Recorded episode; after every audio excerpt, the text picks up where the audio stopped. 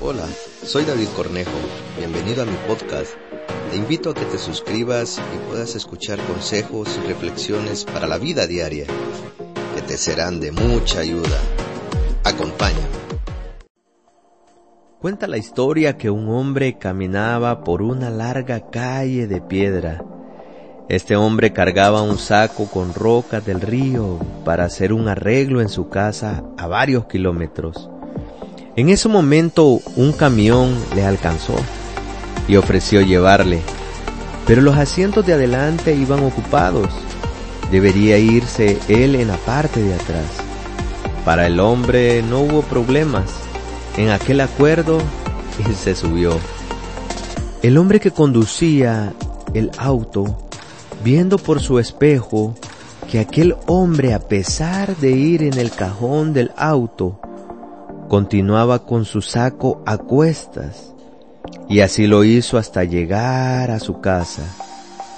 Nosotros muchas veces tenemos cargas, dolores, problemas, rencores, malos recuerdos en nuestra vida.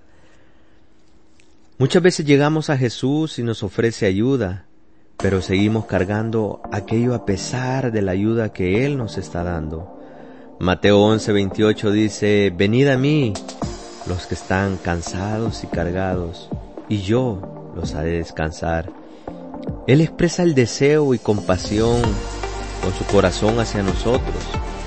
hay algo muy importante que Él dice, vengan a mí. Él quiere que tengamos una relación con Él, no con una religión, no con un programa, no con una iglesia, la carga muchas veces que llevamos nos agota, nos gasta, nos hace que nos estemos exhaustos. Pero Él también dice, y yo les daré descanso. Él quiere que tengamos una relación con Él. En oración, te invito a tú que me escuchas, habla con Él, cuéntale qué te angustia, qué peso llevas. Él es más que una religión.